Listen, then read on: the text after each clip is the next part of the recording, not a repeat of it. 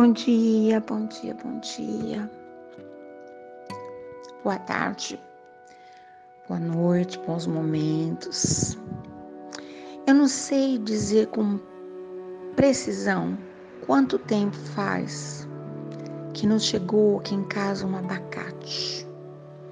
Pensa num abacate maravilhoso. Meu marido falou: Puxa, esse abacate aqui precisa ser preservado. Colocou aquela semente na água, num potinho. Rapidamente ele solta as raízes, é bonito de ver. Mostramos para as crianças e tal. Plantou depois numa, num potinho. Aí ele migrou por vários, várias casinhas, até que se escolheu um doninho para o pé de abacate. Bem do lado da nossa casa tem, tinha um terreno na época que estava vazio. Como nós já temos um pomar e tanto, um pé de abacate cresce. Meu marido ofereceu para o dono do terreno ao lado. É um senhorzinho que a gente admira bastante. Na época ele nem havia planos de fazer uma casa e nem nada. A casa foi construída depois bem lá no fundo. E o abacateiro foi plantado na direção do nosso, da nossa cozinha. Nem lembrávamos mais, até que um dia, ali na lida, comecei a ver os primeiros raminhos do abacateiro e ele cresceu, majestoso, lindo. Levou tempo. Vou perguntar para minha comadre Ângela se ela sabe quanto tempo leva um abacateiro para florescer e frutificar. Ela saberá me dizer. Mas enfim, e ele ficou maravilhoso. E o ano passado, em plena pandemia, ele frutificou maravilhosamente. Foi hospedeiro de vários passarinhos. As maritacas ficam loucas, né? Porque o abacate é uma coisa engraçada. Eu nunca vi um abacate maduro no pé. Ele, ele amadurece a partir do ponto que ele cai, né? Sei lá se estou falando bobagem, mas pelos, pelo menos o que eu tenho visto ultimamente e que via na minha meninice, era isso. E a partir do momento que os abacates caem, se você não os recolher, eles amadurecem e os bichinhos vão lá comer, né? Os passarinhos vão comer. Que delícia! Abacate gosto de todo jeito. Com sal, com açúcar, com limão. Ai, que delícia, meu Deus. Vitaminado. Hum, sorvete. Enfim, a produção do ano passado foi uma produção absurda. Toda a vizinhança ganhou abacate e nós lembramos do, da delícia que era. Já havíamos esquecido, fazia tanto tempo que tinha acontecido. E esse ano ele cresceu o dobro, ficou gigante e floresceu também em dobro. E os abacates uh, apareceram lindos. E até a semana passada eles já estavam assim, prontos para serem colhidos. E nós tivemos um temporal, e o temporal nos assustou deveras. Todas as árvores dos nossos quintais, todos nós, todos os vizinhos têm árvores nos seus quintais. Uns mais, outro, outros menos, né? Existe um pomar à nossa direita que não oferece riscos, que o pomar está assim, o terreno é muito grande, então as árvores estão todas longe dos telhados, né? O abacateiro não estava longe dos telhados. E à medida que ele envergava para a direita e para a esquerda, todo mundo ficou com muito medo, porque todas as árvores envergaram, mas elas não eram tão altas, então se elas caíssem, se o seu tronco não aguentasse, se caísse um raio, qualquer coisa, ela não ofereceria risco nenhuma delas, né? Nem pitangueira, jabuticabeira, eles têm constituições diferentes, né? Então não oferecia risco. O abacateiro sim, porque ele chegava na, na sua viagem mediante o vento, lambendo o muro de um lado e do outro, né? E nós ficamos todos muito assustados. E ontem eu estava preparando o jantar, comecei a ouvir um barulho estranho. Não estava ventando, não estava chovendo, e eu percebi haviam algumas pessoas, né?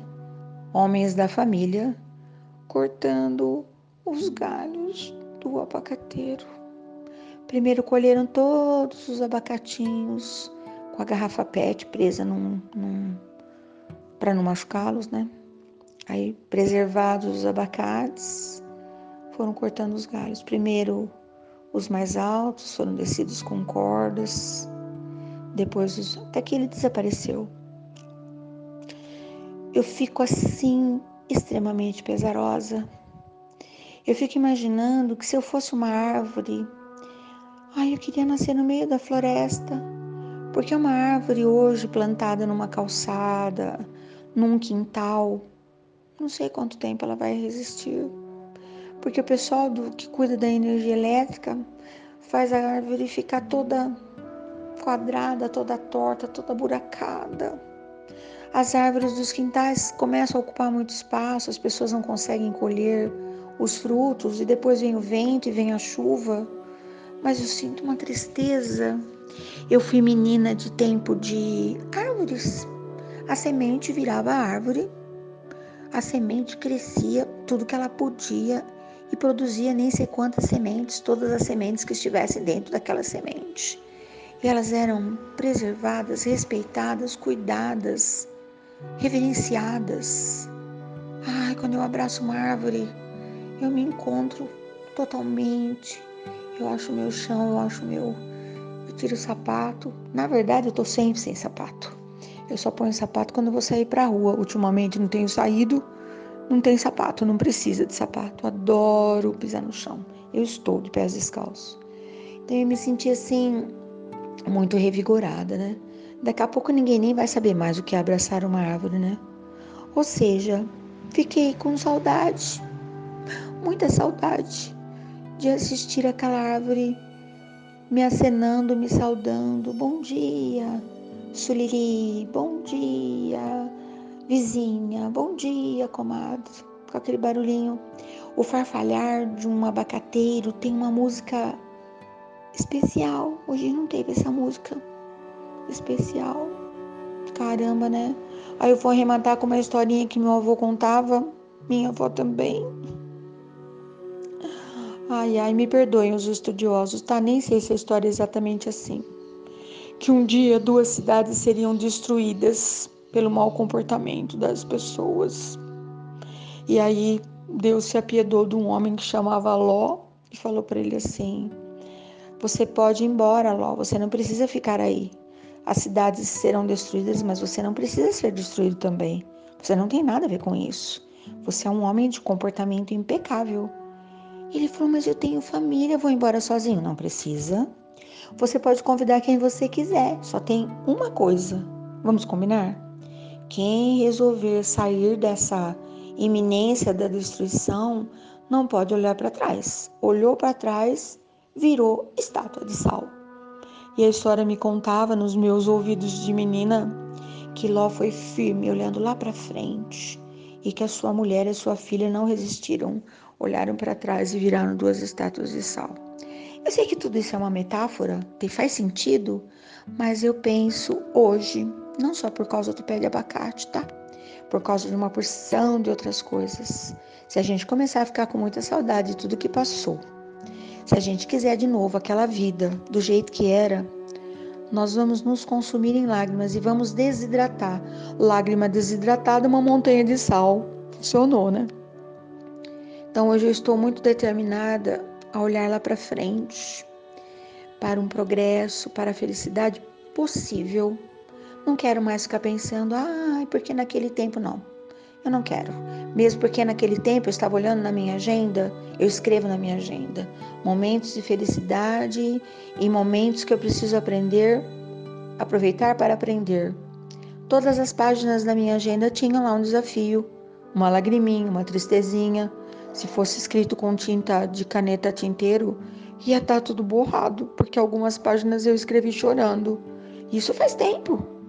Todo lugar, todo dia havia uma alegria, uma tristeza, porque nós ainda estamos no mundo da dualidade. Então, sem saudosismo, sem vai nascer outro pé de abacate em outro lugar, eu vou comprar abacate no supermercado, ah, sei lá o que, que eu vou fazer.